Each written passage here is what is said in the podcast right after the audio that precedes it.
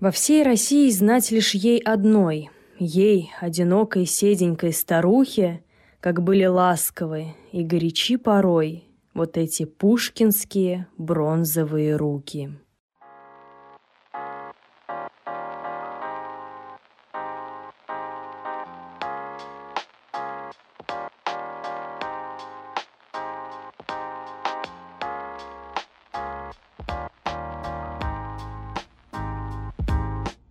Привет, друзья!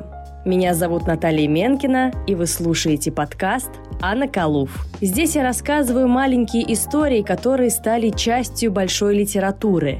Каждый эпизод – история о людях, эпохе и событиях.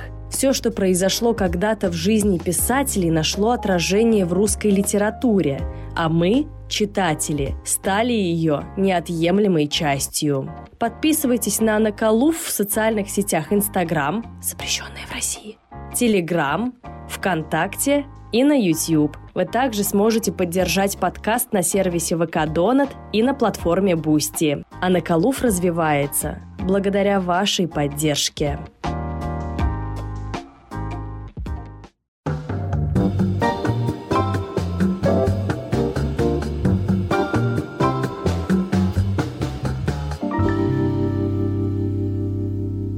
Александр Сергеевич Пушкин был богат не только своим талантом, но и семьей.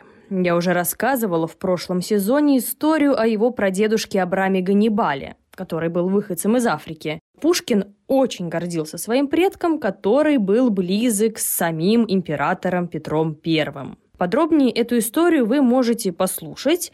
Эпизод называется «Абрам, сын Петра». Сейчас речь также пойдет о семейной преемственности.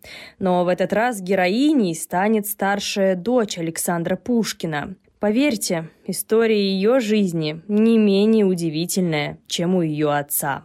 Мария Александровна Пушкина родилась в Санкт-Петербурге в мае 1832 года.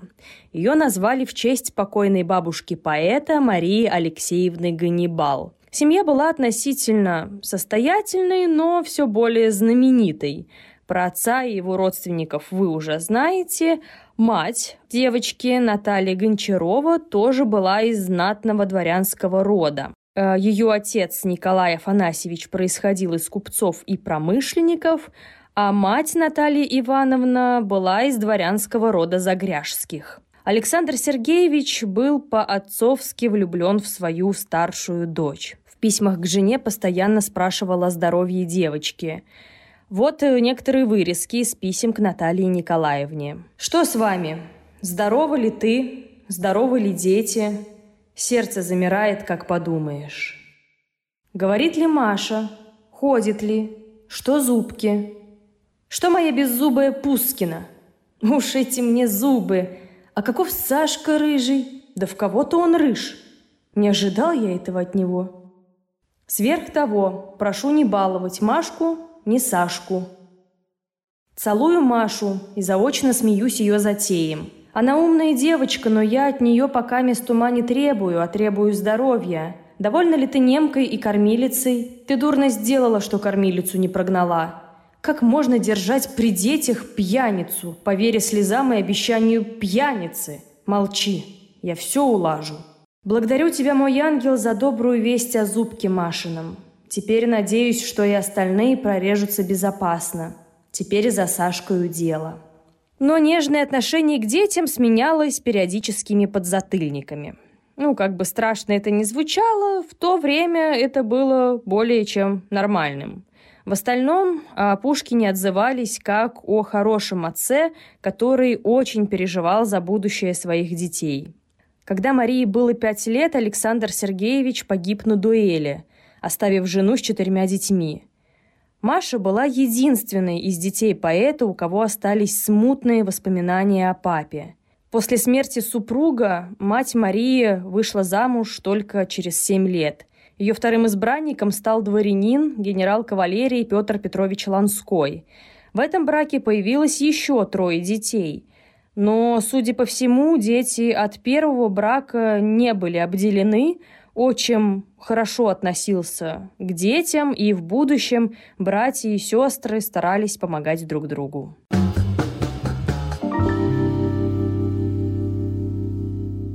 Родители Марии дали ей прекрасное образование. К девяти годам она свободно владела немецким и французским языками. Позже она поступила в Екатерининский институт благородных девиц. После института Мария стала фрейлиной императрицы Марии Александровны, жены императора Александра II. Многие отмечали красоту девушки, при том, что в детстве родители серьезно переживали, что она страшненькая – Биограф Пушкина Петр Иванович Бартенев писал, «Выросшая она заняла красоты у своей красавицы-матери, а от сходства с отцом сохранила тот искренний задушевный смех, о котором говорили, что он был у Пушкина так же увлекателен, как его стихи. В 1860 году Мария Александровна вышла замуж за Леонида Гартунга, генерал-майора конной армии, который управлял императорскими конными заводами в Туле и Москве. На тот момент Марии было 28 лет, и ее уже благополучно записали в старые девы. Тогда еще спорили, почему такая девушка, как Мария, так поздно вышла замуж.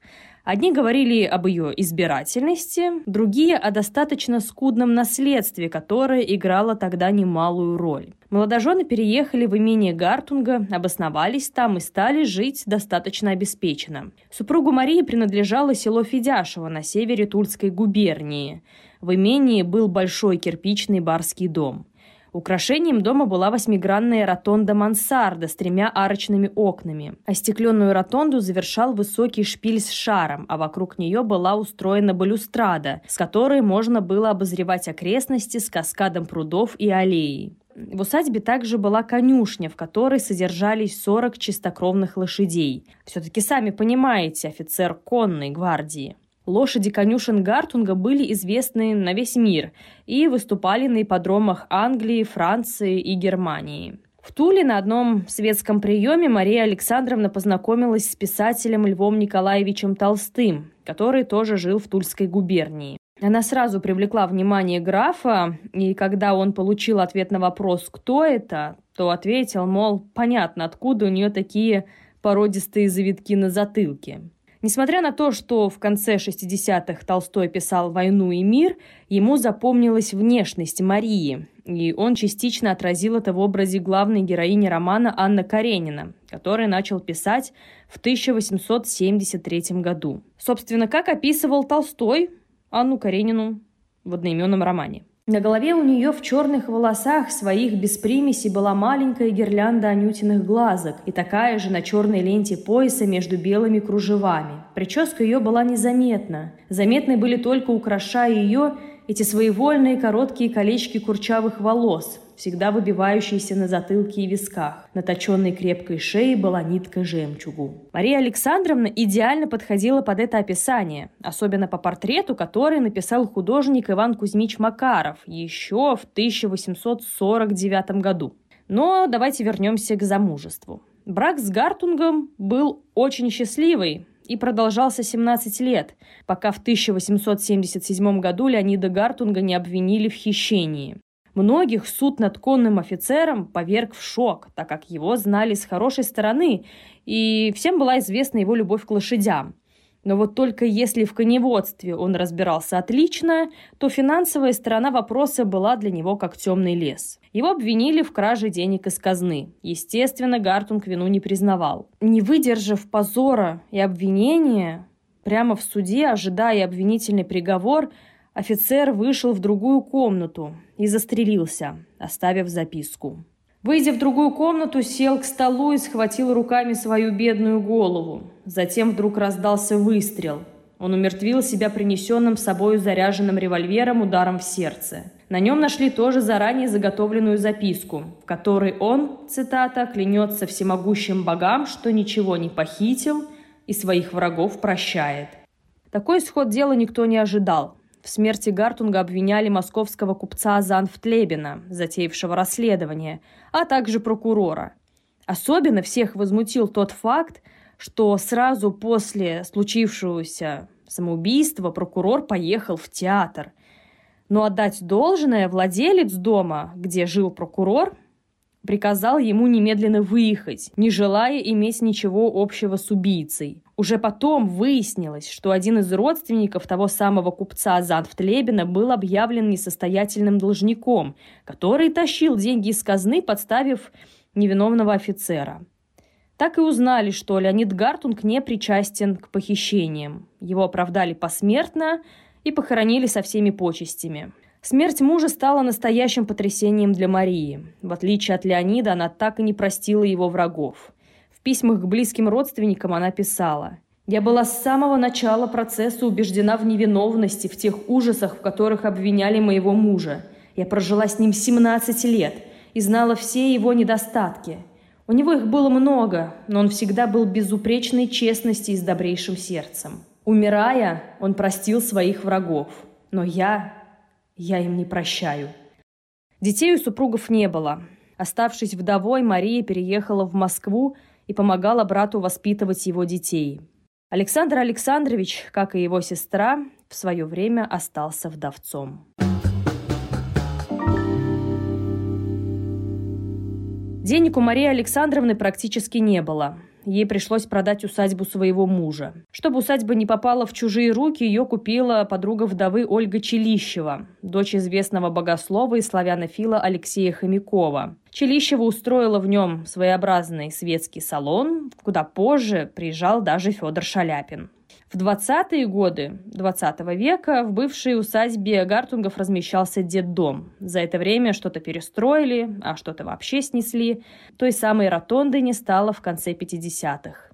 После смерти мужа Мария осталась абсолютно без средств к существованию. Она отправила прошение Александру II, где напомнила ему, что его брат Николай I обещал Александру Сергеевичу Пушкину позаботиться о детях и жене.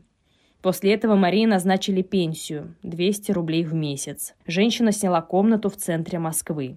Вскоре она решила заняться популяризацией творчества своего отца и сохранением богатого культурного наследия. Она стала почетным председателем Московской общественной библиотеки имени Пушкина, посещала литературные вечера, посвященные поэту. Родственницы вспоминали, что память об отце для нее была самой ценной, и даже несмотря на бедность, ей удавалось сохранять красоту светской дамы. Тетю Машу всегда отличало неизменное жизнелюбие, и манеры ее были истинно манерами светской дамы, много лет прожившей в высшем кругу. Когда она появлялась в гостиной, то до самого позднего вечера в ней уже не умолкали шутки и смех. Очень тетушка следила за руками.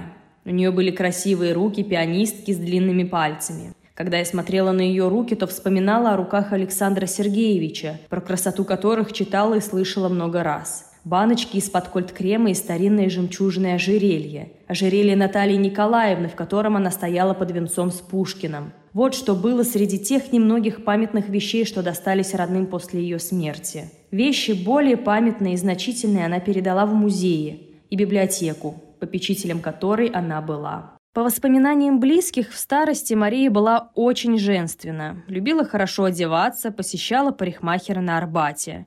Она постоянно говорила «терпеть не могу старух». В 1880 году она вместе с братьями и сестрами присутствовала на открытии памятника Пушкину. С тех пор она начала приходить на Тверской бульвар, сидеть около постамента часами. Многие москвичи обращали внимание на одинокую, всю в черном старушку – в любую погоду Мария приходила к памятнику своего отца. Некоторые, увидев ее, замедляли шаги или оборачивались. Ну, не совсем было понятно, что делает высокая, стройная, закутанная в вуаль женщина, сидящая прямо у самых ног поэта. При этом она никогда не приходила с пустыми руками. У Марии была то веточка, то маленький букетик цветов, которые она потом оставляла на сером граните памятника. Она приходила как будто бы на свидание с отцом, которого хоть почти и не помнила, но который стал для нее легендой. Возможно, приходя к памятнику, она воспринимала это как шанс погрузиться в те беззаботные времена, когда родители, братья, сестры были еще живы. Она перестала приходить только когда начала сильно болеть. Мария Гартунг застала Октябрьскую революцию. После смерти власти она перестала получать пенсию, которую ей назначили еще при Александре II, и она вновь осталась без денег.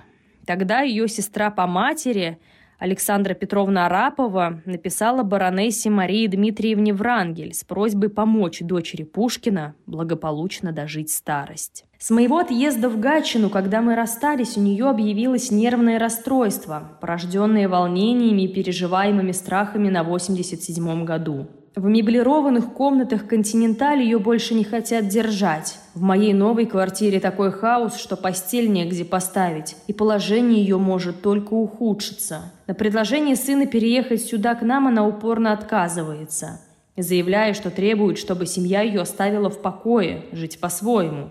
Вы хороши с администрацией Пушкинского дома. Может быть, у кого-нибудь есть связи с правительством – и вы с вашей энергией и отзывчивым сердцем уговорите их принять участие в горькой судьбе ее и хоть временно найти ей приют в каком-либо санатории. Они так переполнены, что частным лицам этого невозможно достичь. Сама я не в силах приехать в город, так как после этих тревожных известий у меня возобновились сердечные припадки, и я чувствую себя очень нехорошо. Если есть возможность, помогите последней в живых дочери бессмертного поэта – еще раз извиняюсь за дерзновенный призыв и прошу верить моему глубокому, искреннему уважению. Мария Дмитриевна, в свою очередь, обратилась к наркому просвещения Анатолию Луначарскому. Он отдал распоряжение, чтобы Марии Александровне оказали материальную поддержку. К ней пришла работница наркомсобеса для обследования степени ее нуждаемости. И наркомсобес, учтя заслуги поэта Пушкина перед русской художественной литературой, назначил ей пенсию в тысячу рублей. Вот только все эти бюрократические процессы слишком затянулись. Мария Александровна не дожила до заветной господдержки. Она умерла в возрасте 86 лет от голода 7 мая 1919 года. Деньги с первой пенсии пошли на ее похороны. Мария Александровна Пушкина пережила родного отца на 82 года. Меня зовут Наталья Менкина. Сохраняйте память о близких.